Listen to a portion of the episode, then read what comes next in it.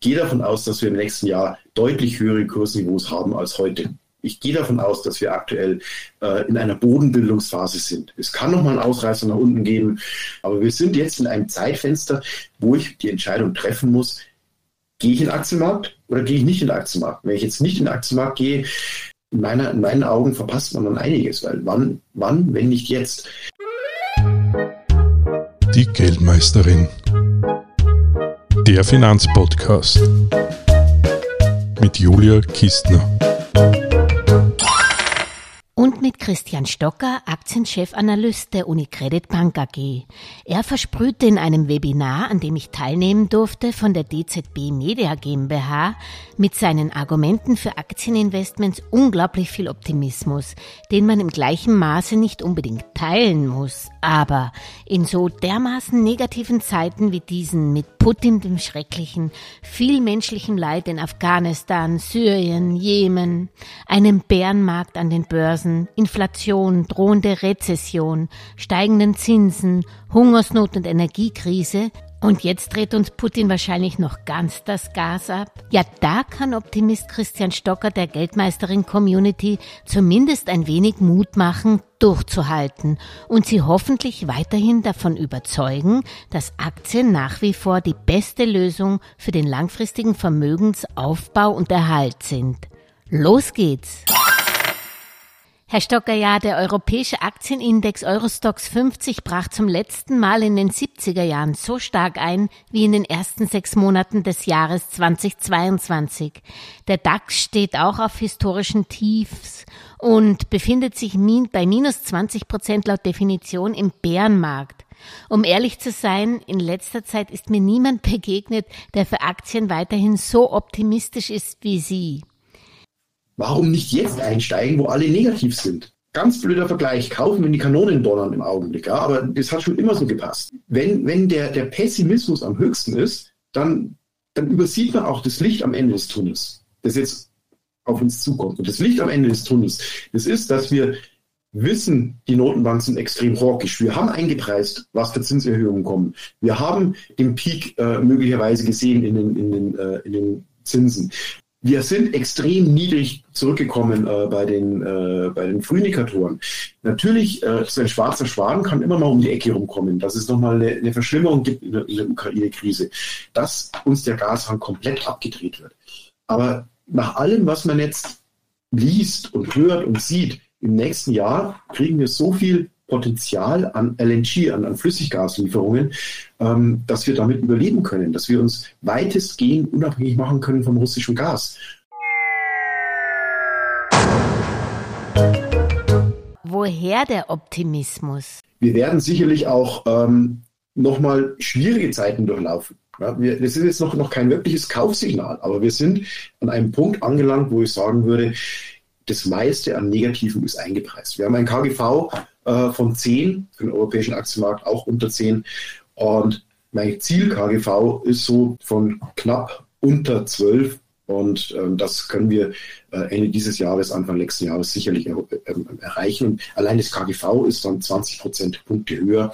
Und ähm, ja, Kursziel 15.500 Punkte. Da sind wir jetzt irgendwo auch im Bereich von 20 Prozent. Also allein wenn die, wenn die Gewinne auf dem jetzigen Niveau bleiben, nicht weiter steigen, dann ähm, ist es allein durch die KGV-Ausweitung erreichbar. Und warum KGV-Ausweitung, komme ich nachher auch noch dazu. Aber ich denke mal, wir haben den Zinshochpunkt überschritten bei den Bondrenditen. Wir werden Richtung Ende des Jahres auch ähm, klarer sehen, wohin die Notenbankpolitik der EZB und der FED geht. Wir gehen davon aus, äh, dass die FED noch 125 Basispunkte die Zinsen erhöhen wird. Das heißt, so Richtung 3,5 Prozent werden wir im Dezember sehen. Nächstes Jahr erwarten wir keine weiteren Zinserhöhungen. In Europa auch 175, 125 Basispunkte höhere Zinsen. Jetzt im Juli die erste Zinserhöhung. Wir werden dann irgendwann Anfang nächsten Jahres bis März, so unsere Erwartung, äh, bei 125 Basispunkten sein, also 1,25 Prozent. Und dann ist auch Barschluss. Und warum ist Anfang nächsten Jahres Schluss mit den Zinserhöhungen? Die Konjunktur, die wird sich wirklich nicht negativ entwickeln, aber sie, wir stehen vor einem deutlichen Slowdown. Das muss man sagen. Ähm, da darf man die Augen nicht verschließen. Wir haben einen Slowdown, wir haben deutlich geringere Wachstumsraten in der Konjunktur. Im nächsten Jahr erwarten wir 1,3 Prozent für Europa, das für die Eurozone und auch 1,3 Prozent Wachstum für äh, die USA. Und das ist doch deutlich niedriger, als man noch Anfang dieses Jahres erwartet hatte und auch deutlich niedriger als das Wachstum, das wir letztes Jahr gesehen haben. Also das gesamte Umfeld ist schon so, dass wir in Richtung eines Slowdown kommen. Wir werden niedrige Wachstumsraten haben komme ich nachher auch noch dazu, die Wachstumsraten der Unternehmensgewinne werden auch deutlich niedriger sein. Also dieses Umfeld ist sicherlich aktuell schon reflektiert. Und wenn man sich mal überlegt, was haben wir seit Anfang des Jahres äh, an, den, an den Kursen gesehen, in der Bewertung gesehen, was haben die, äh, die Bondrenditen gemacht? Aber die beste Message, die äh, Unternehmensgewinnerwartungen der äh, Stocks Europe 600 Unternehmen auf Sicht der nächsten zwölf Monate. Und die sind aktuell zwölf Prozent höher als wir es noch Jahresanfang hatten. Ja, ähm, das ist schon mal eine, eine Message, die haut einen eigentlich äh, um, wenn man sich die Performance am Aktienmarkt anschaut. Ja. Ähm, Aktienmärkte sind bei minus 20 Prozent. Das spiegeln die, äh, die, die Unternehmensgewinnentwicklungen nicht wider.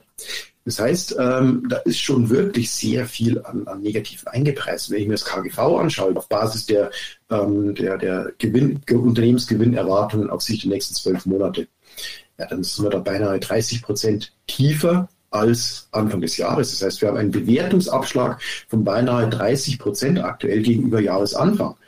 Und da sieht man schon über die Bewertung, sind 30 Prozent niedrige Gewinne im Prinzip eingepreist. Ja, das sind äh, Gewinne, die, die, die ein Rezessionsniveau widerspiegeln. Ja, ich werde immer wieder gefragt, ähm, wenn, wenn jetzt aber die Rezession kommt, dann müssen doch äh, die, die, die Märkte nochmal sich schlechter entwickeln kann ich nur sagen, wenn ich mir die Bewertung anschaue, dann ist hier schon ein Rezessionsniveau eingepreist. Die Gewinne, die Unternehmensgewinne, die werden jetzt vielleicht ähm, sich stabilisieren, so wie man es die letzten Wochen, die letzten Monate auch im Chart hier sieht. Ähm, sie steigen nicht mehr wirklich ähm, weiter. Sie stabilisieren sich auf diesem hohen Niveau. Aber man muss ja auch bedenken, wir sind bei Rekordgewinnen. Wir hatten noch niemals so ein hohes Unternehmensgewinnniveau für die europäischen Unternehmen wie aktuell.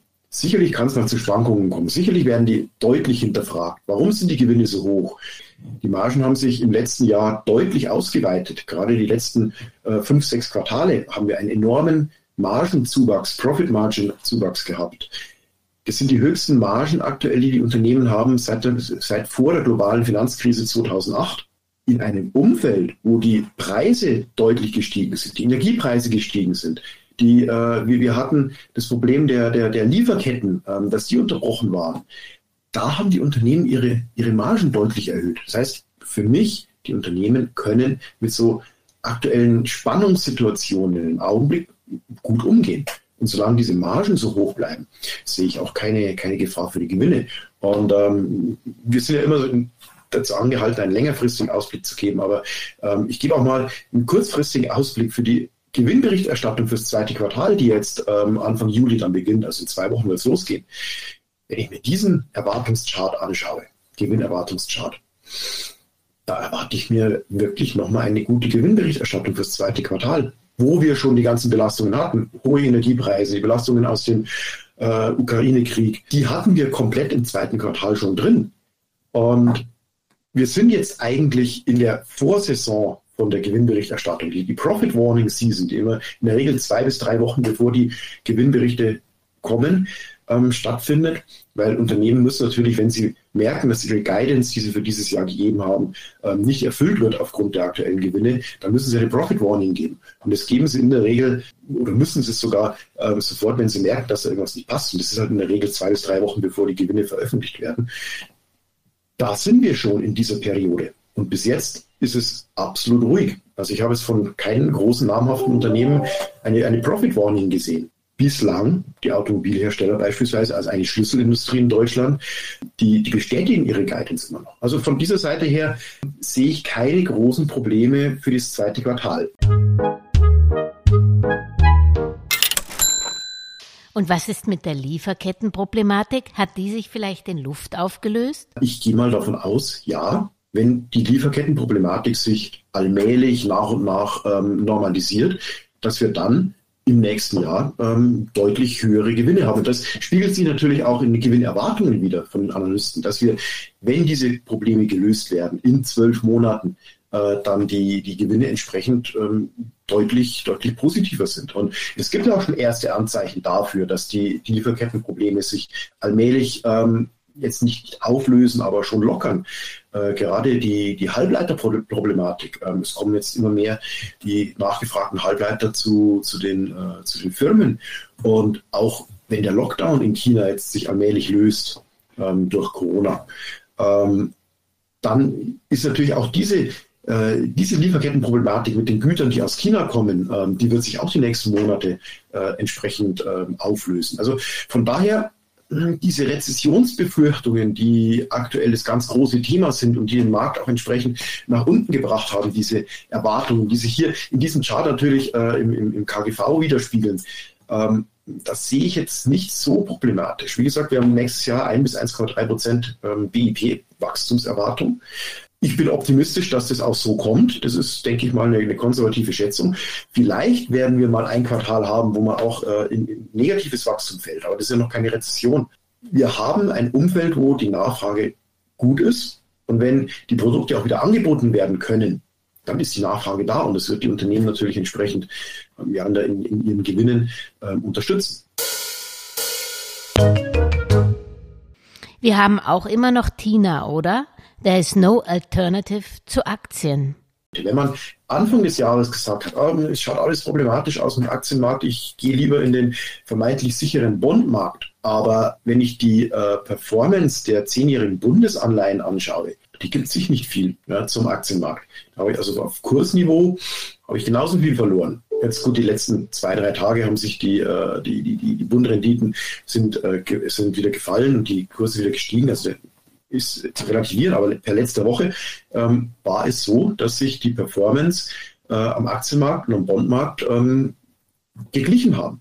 Und am Aktienmarkt habe ich immer noch meine drei bis vier Prozent Dividendenrendite, während am Jahresanfang, wenn ich zehnjährige Bunds gekauft habe, da hatte ich noch ähm, wenn ich Glück hatte, ähm, den richtigen Tag erwischt mit 0% äh, Verzinsung. Wenn ich Pech hatte, ähm, waren es 0,2% minus. Also habe ich mir ähm, keine, keine Verzinsung reingeholt. Also per se gibt sich die Performance, Total Return zwischen Aktienmarkt und Rentenmarkt, gibt sich nichts. Also da ähm, sind die Chancen, dass, äh, dass man jetzt am Aktienmarkt bis Jahresende mehr Performance macht als am Rentenmarkt, sind in meinen Augen durchaus gegeben. Nichtsdestotrotz, warum sind aber die KGVs der Unternehmen so stark gefallen? Gut, es sind natürlich die Erwartungen, ähm, Krise, ähm, eine Ausweitung der Krise, ähm, möglicherweise noch höhere Energiepreise, möglicherweise werden die, die Gaslieferungen noch weiter zurückgefahren oder gestoppt. Und diese negativen Erwartungen, die sind hier äh, im KGV zu sehen. Äh, das KGV ist auf Rezessionsniveau. Aber wir haben natürlich auch einen weiteren Einflussfaktor, ähm, der das KGV so stark nach unten gebracht hat und speziell in den USA äh, so stark nach unten gebracht hat. Das sind die Realrenditen, die sehr, sehr stark gestiegen sind äh, in, den, in den letzten Monaten. Und die Realrenditen spiegeln auch immer die Entwicklung äh, des KGV wieder. Das KGV in den USA ist jetzt auch im Bereich von 15. Da sind wir auch schon unter dem Durchschnitt der letzten Jahre. Also auch da ein deutlicher Bewertungsabschlag. Auch warum? Äh, neben diesen negativen Erwartungen ähm, haben wir diesen starken negativen ähm, Abschlag. Die Entwicklung der Realzinsen in den USA auf Basis der zehnjährigen US Treasuries. Die Realrendite ist sehr, sehr stark gestiegen und das hat die Bewertungen sehr, sehr stark unter Druck gebracht. Man sieht auch in der Vergangenheit, die, die Korrelation ist sehr, sehr hoch. Und warum bringt es die Bewertungen unter Druck? Einfach weil, wenn wir höhere Realverzinsung haben, dann werden die zukünftigen Gewinne die Gewinnerwartungen, die zukünftigen Unternehmensgewinne werden stärker abdiskontiert bei höheren Zinsen als bei niedrigen Zinsen. Und das hat natürlich dazu geführt, dass die Bewertungen so stark gefallen sind. Aber der Druck von den Zinsen bleibt doch. Die US-Notenbank Fed hat ja gerade erst um 0,75 Prozent erhöht und auch die EZB wird bei ihrer Sitzung am 21. Juli nicht mehr die Füße stillhalten und die Zinsen doch anheben. In diesem Umfeld denke ich schon, wir sind in Peak, ähm, Peak-Verzinsung in den USA sind wir angelangt. Wir haben vor, ähm, vor ein paar Wochen die 3,2 Prozent äh, gehabt im, im, bei den zehnjährigen US-Treasuries. Aktuell sind wir schon ein bisschen niedriger. Die Zinsen fallen ein bisschen aufgrund der, der Rezessionsbefürchtungen vielleicht kommen wir nochmal an die 3%, an die 3,2% hin. Ähm, aber wir sind im Bereich, dass die, äh, die Zinsen hier ihren Höhepunkt überschreiten. Und das ist sicherlich nicht nur äh, in, äh, in den USA der Fall, das ist sicherlich auch in Europa der Fall.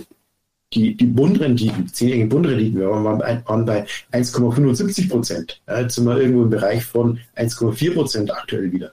Also hier haben wir auch den Peak schon überschritten. Und wenn jetzt in den kommenden Monaten auch noch die Inflationsraten einigermaßen äh, in den Griff kommen, ja, also wieder zurückgehen, im nächsten Jahr erwarten wir irgendwo bis Ende nächsten Jahres, dass die Inflationsraten Richtung 3% zurückgehen. Ähm, sieht man schon, die, die werden erhöht bleiben, aber sie werden allmählich zurückgehen. Dann werden wir auch eine Entlastung haben für die Bewertungen von der Zinsseite her. Und wie gesagt, ich habe es eingangs schon erwähnt, ich erwarte mir hier 20 Prozent höhere Bewertungen zum Jahresende hin, Anfang nächsten Jahres und das, das unterstützt den Aktienmarkt. Also, also hier haben wir das Schlimmste, denke ich mal, gesehen. Und wenn sich die Bewertungen stabilisieren auf dem jetzigen Niveau, ja, dann kommt kein größerer Druck mehr auf den Aktienmarkt aus. Weshalb sollten sich die Bewertungen stabilisieren? Allein hier in den USA sieht man, Bewertungen sind deutlich unter dem Durchschnitt der letzten Jahre. Und auch in Europa, wenn man mal den Blick darauf wirft, wie haben sich die Bewertungen in Europa entwickelt. Ähm, für den Eurostox 50, wir sind in den Bewertungen Eurostox 50 deutlich, deutlich äh, zurückgekommen. Ja. Ähm, der Schnitt der letzten 16 Jahre liegt an Bewertungen über 12 Prozent, äh, über 12 KGV-Punkten. Ja. Ähm, da sind wir aktuell jetzt unterhalb des Durchschnitts des Durchschnitts der letzten äh, 16 Jahre angelangt. Und das ist eine Rezession so gut wie sicher. Und ähm, dass hier die, die Stimmung nochmal negativer wird, ähm, da muss extrem viel passieren. Sicherlich kann es passieren, dass uns der Gashahn komplett abgedreht wird. Ja, über den Winter hinweg. Ist bitter, absolut, weil dann kommen wir wahrscheinlich in eine Situation, die vergleichbar ist für die Konjunktur, ähm, wie wir es auch im Lockdown gesehen hatten, 2020, ähm, dass wir ein Quartal deutlich negatives Wachstum haben. Da, da, da müssen wir sicherlich durch. Aber wie gesagt, die aktuellen Bewertungen, die spiegeln solche Erwartungen schon wieder. Könnte es nicht komplett ohne Gas aus Russland doch noch schlimmer kommen und die Anleger vollends der Mut verlassen? Wenn wir dann im Frühling nächsten Jahres ähm, mit den Gaslieferungen, LNG, Flüssiggas ähm, hier allmählich äh, ähm, in die Pötte kommen. Wir haben genügend Verträge abgeschlossen. Aktuell sind wir in Verhandlungen mit Kanada. Wir haben mit Katar, mit den USA Flüssiggasverträge. Äh, wir werden Anfang nächsten Jahres zwei neue Flüssiggasterminals in Deutschland in Betrieb bekommen. Aktuell geht das Ganze noch über Niederlande und, und Belgien, dass wir die Flüssiggaslieferungen bekommen. Also da ab Anfang nächsten Jahres ähm, hat die Abhängigkeit von, äh, von russischem Gas nimmt deutlich ab und da bin ich optimistisch, dass wir nicht mehr als äh, ein negatives Quartal haben werden, wenn uns wirklich der, der Gashahn komplett abgedreht wird. Das kann natürlich nochmal zu Marktverwerfungen führen, wenn man diese Erwartungen hat. Gut, das kann nochmal einen Abschlag äh, geben ähm, von vielleicht nochmal 10 Prozent. Ja. Ähm, aber das sind dann die absoluten Kaufkurse. Ich bin jetzt schon der Überzeugung, dass wir jetzt auf Kaufkursen sind, weil man kann es nicht abschätzen, so geopolitische Entwicklungen. Aber wenn alles noch im einigermaßen Rahmen bleibt, dann ist das jetzige KGV auf Sicht von ähm, aus, aus Investorensicht, also nicht auf ähm, Sicht von ein, zwei Quartalen, sondern auf Investorensicht, ähm, ein Jahr, zwei Jahre, fünf Jahre, zehn Jahre, ein KGV von zehn, äh, ist, ist, ist immer ein Schnäppchen. Ja? Da, da muss man einfach dran denken, ist jetzt kein ähm, kurzfristiges Kaufsignal, aber da muss ich meine Anlageentscheidungen treffen. Und gerade in einem Umfeld, wo die Stimmung so extrem schlecht ist, äh, speziell in den USA kann man das auch sehr, sehr schön äh, zeigen anhand von, äh, von Umfragen. Die Stimmung ist brutal schlecht. Wir, wir sind extrem am Boden. Und in der globalen Finanzkrise, Sie sehen es, war es bloß ein kurzer Zeitraum, wo wir so, so negativ waren. Hier sind wir jetzt schon bald drei Monate so negativ. Wenn jetzt jemand so bearish immer noch ist und immer noch Aktien hat, dann, dann war er nicht wirklich bearish. Ähm, das heißt, die wirklich bärischen, negativen Leute, die haben die Aktien schon verkauft. Und unter dem Gesichtspunkt, denke ich mal, ist der weitere Druck, der aufkommen könnte für den Aktienmarkt, der ist limitiert. Weil wer jetzt noch Aktien hat, der ist ein, ein Überzeugungstäter, so wie ich auch einer bin. Ähm, ich gehe davon aus, dass wir im nächsten Jahr deutlich höhere Kursniveaus haben als heute. Ich gehe davon aus, dass wir aktuell äh, in einer Bodenbildungsphase sind. Es kann noch mal einen Ausreißer nach unten geben, so eine Kapitula Kapitulationsphase, so ein Tag wie heute ähm, ist immer mal drin. Aber wir sind jetzt in einem Zeitfenster, wo ich die Entscheidung treffen muss, gehe ich in den Aktienmarkt oder gehe ich nicht in den Aktienmarkt? Wenn ich jetzt nicht in den Aktienmarkt gehe, in, meiner, in meinen Augen verpasst man dann einiges, weil wann, wann, wenn nicht jetzt? Positive Nachrichten will man im Augenblick nicht wahrhaben, aber es gibt positive Nachrichten. Welche denn, wenn auch Sie mit einem Konjunktureinbruch mit negativen Wirtschaftsquartal rechnen? Ja, ähm, aufgrund der mannigfaltigen äh, Probleme, die wir aktuell haben, mit hohen Energiepreisen, ähm, mit Lieferkettenproblemen. Sie kennen die Aufzählung ähm, genauso gut wie ich. Ähm, wir haben einfach ein niedrigeres Wachstum zu erwarten in den kommenden Quartalen. Das ist Fakt. Das wird eingepreist, wie ich vorhin schon gesagt habe. Und das wird sich natürlich auch bei den Unternehmensgewinnen widerspiegeln. Die Unternehmensgewinne werden rückläufig sein. Ähm, wir hatten letztes Jahr knapp 40 Prozent äh, Unternehmensgewinnwachstum. Ja, klar, da kam aus der Krise. Ähm, das ist natürlich nicht zu halten. Wir erwarten dieses Jahr 15 Prozent Unternehmensgewinnwachstum für die Eurostock 50 Unternehmen und im nächsten Jahr erwarten wir 5 Prozent Unternehmensgewinnwachstum. Also da ist schon wirklich ein, ein deutlicher Slowdown in den äh, Unternehmensgewinnerwartungen drin.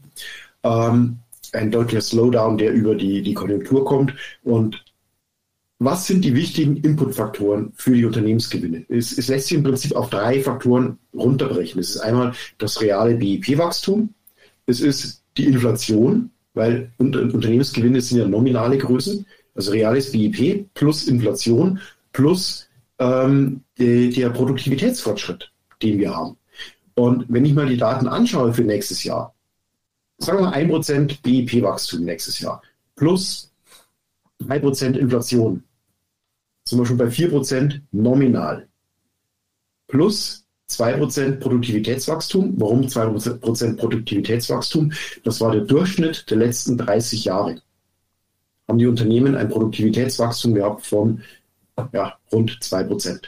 Und wenn ich diese drei Faktoren zusammensetze, BIP plus 1% plus äh, 3% Inflation plus 2% ähm, Produktivitätswachstum, dann wären wir schon bei 6% ähm, Gewinnwachstum. Also die 5%, die sind schon, ähm, da ist schon auch mal ein Ausrutscher nach unten drin äh, in der Konjunktur. Und von daher ist, denke ich mal, ähm, die, diese Erwartung schon, schon relativ konservativ. Und warum bin ich so optimistisch für die, für die Unternehmensgewinne? Die letzten Monate haben gezeigt, wir haben weiter positive äh, Gewinnrevisionen. Dieser Chart, der zeigt äh, die Differenz zwischen Aufwärts- und Abwärtsrevisionen, also das Verhältnis A geteilt durch B, Aufwärtsrevisionen geteilt durch Abwärtsrevisionen für den Stocks Europe 600, für die 600 größten Unternehmen in Europa. Und Sie sehen es, wir sind deutlich über der Linie von 1. Die Linie von 1 würde bedeuten, Aufwärtsrevisionen äh, halten sich die Waage mit den Abwärtsrevisionen, aber wir sind die meiste Zeit in diesem Jahr, bis auf einen kurzen Ausrutscher mal im März, ähm, sind wir in dem Bereich, dass die Aufwärtsrevisionen überwiegen. Und das in einem Umfeld, ähm, wo uns äh, die, die, die negativen Meldungen ähm, nur so um die Ohren fliegen. Ja? Sieht man in Unternehmensgewinnen nicht oder in Unternehmensgewinnerwartungen nicht. Man geht davon aus, wir gehen davon aus, wir als Analysten gehen davon aus, dass wir im nächsten Jahr diese Probleme weitestgehend überwunden haben. Und die Börse schaut ja nun mal neun bis zwölf Monate in die, in die Zukunft. Und das bedeutet für mich natürlich auch, ähm, dass wir aktuell mit diesen Vorgaben ähm, die, die Stabilisierung durchlaufen und dann in den Herbst hinein ähm, auch wirklich so das Potenzial von 15 bis 20 Prozent haben werden bis Jahresende.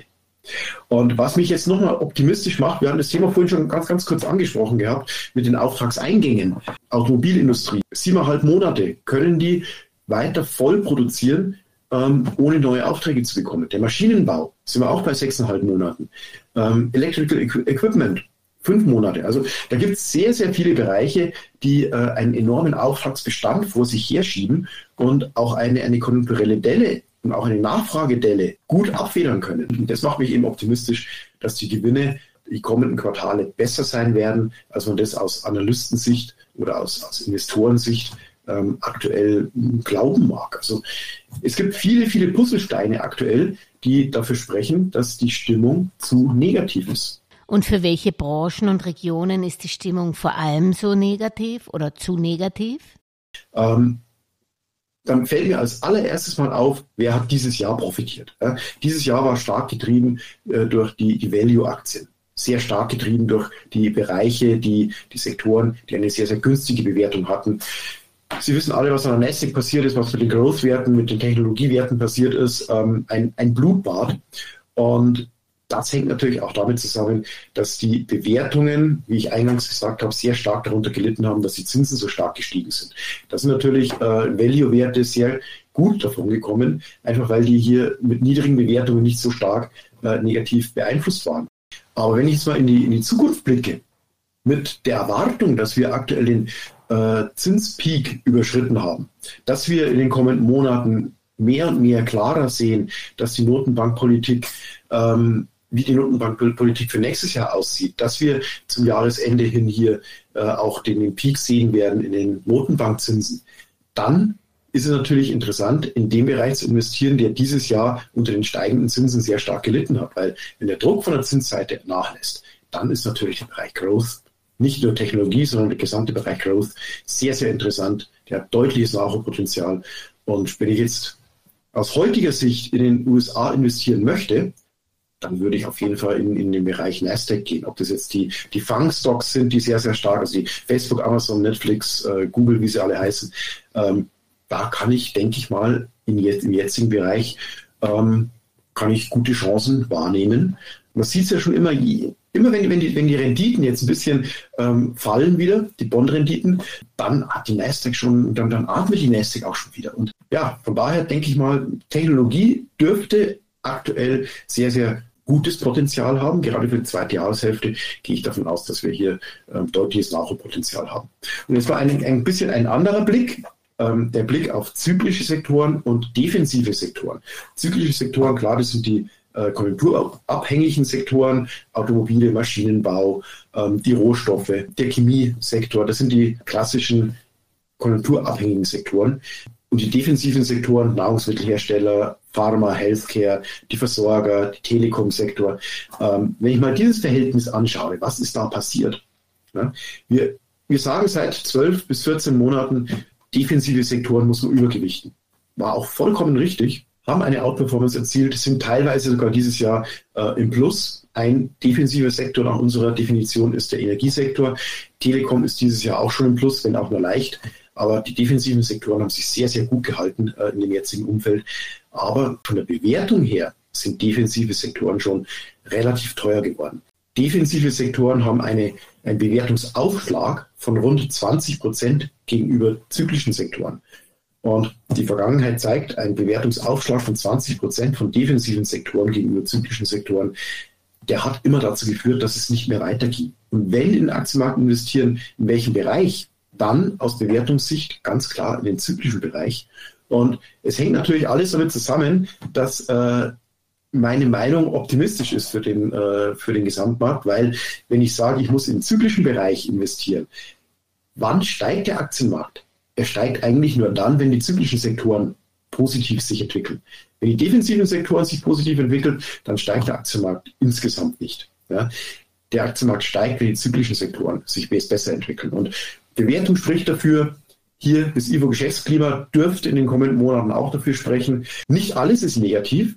Man muss nur die richtigen Investments äh, treffen. Wenn man sich mal anschaut, was haben die Dividendenwerte gemacht, die, äh, die, die Aktien, die eine hohe Dividendenrendite haben, äh, die in der Vergangenheit, in den vergangenen Jahren gezeigt haben, dass sie auch über problematischen äh, Phasen eine hohe Dividendenrendite erzielen können, Dividenden bezahlen können.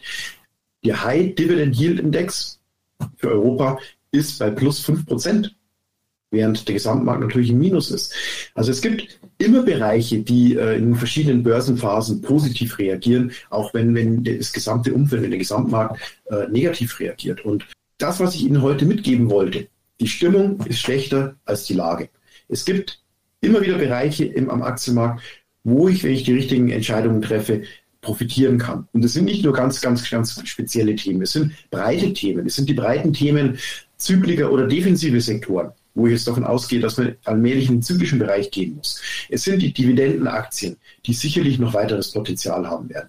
Es sind äh, Bereiche, die eine, eine hohe Risikoprämie äh, ähm, haben, wo, wo positive Entwicklungen zu erwarten sind. Ähm, speziell gegenüber den USA ist hier Europa sehr, sehr positiv zu sehen, wenn man mal auf die Risikoprämie schaut. Also ich denke mal, Europa ist wirklich gut aufgestellt hier äh, die kommenden Monate einigermaßen optimistisch ähm, zu meistern mit einer auf Sicht zum Jahresende hin, auf Sicht fürs nächste Jahr, auch von dieser Basis weg einer positiven Entwicklung. Deswegen bleiben Sie optimistisch für die Aktien. Wir werden deutlich höhere Kurse haben zum Jahresende, auf Jahresfrist in zwölf Monaten nochmal deutlich bessere Kurse. Und von daher, aus meiner Sicht, Aktien sind weiterhin das beste Investment und man muss in Aktien drin bleiben. Auf keinen Fall verkaufen. Stocker, ich sage danke für Ihre optimistischen Worte und Einschätzungen. Das tut mal wieder richtig gut, wenn das eigene Glas nicht ganz so voll ist. Liebe Geldmeisterinnen da draußen, mich würde interessieren, ob ihr den Optimismus von Christian Stocker teilt oder nicht. Beim Webinar tat es die Mehrheit der Teilnehmer jedenfalls nicht. Ich bin gespannt auf eure Meinung in den Gruppen der Geldmeisterin auf LinkedIn und Facebook oder auch auf eure Kommentare auf YouTube. Servus, Salü, Shalom, Ma Salama, bis zum nächsten Sonntag, sagt Podcast-Host Julia Kistner. Über aktuelle Börsenaufreger und Ereignisse berichtet Werktag für Werktag übrigens die kleine Podcast-Schwester der Geldmeisterin, die Börsenminute. Überall, wo es Podcasts gibt, auf YouTube, Facebook, LinkedIn, Xing und auch auf www.geldmeisterin.com. Diese Woche werde ich von Montag bis Freitag bei meinem Podcast Börsenminute gemeinsam mit Unicredit Bank Chefanalyst Christian Stocker die Gründe für einen äußerst optimistischen Aktienausblick noch näher erörtern. Ich hoffe, wir hören uns morgen wieder beim Podcast Börsenminute, überall wo es Podcast gibt, auf YouTube, Spotify und natürlich auf www.geldmeisterin.com. Eine erfolgreiche Anlagewoche wünscht euch die Geldmeisterin und Julia Kistner. Und am Schluss noch der Disclaimer. An dieser Stelle wie immer der wichtige Hinweis, dass die Inhalte dieses Podcasts, der Videos und der Webseite geldmeisterin.com ausschließlich der allgemeinen Information dienen und die ganz persönliche Meinung der Geldmeisterin und von Julia sind. Es handelt sich keinesfalls um Investmentempfehlungen, Rechts- oder Anlageberatungen. Das Gesagte, Geschriebene und Dargestellte kann und soll auch nicht das persönliche Gespräch mit deiner Finanzberaterin ersetzen. Auch sind weder die Geldmeisterin noch Julia Kistner informiert darüber, wie es mit deiner Vermögenssituation ausschaut, deinen Bedürfnissen, familiären Umständen, deinem Finanzwissen, die Risikoneigung oder deinen Anlagehorizont. Anlegen erfolgt daher auf eigene Gefahr. Die Geldmeisterin und Julia Kistner haften nicht für Anlageentscheidungen, die aufgrund ihrer Medienbeiträge getroffen werden. Kurzum, für die Geldmeisterin und Julia Kistner war es immer ein Vergnügen, dich bei deinem Vermögensaufbau zu inspirieren. Auf deinen eigenen, persönlich richtigen Geldesel musst du schon selbst setzen. Viel Erfolg!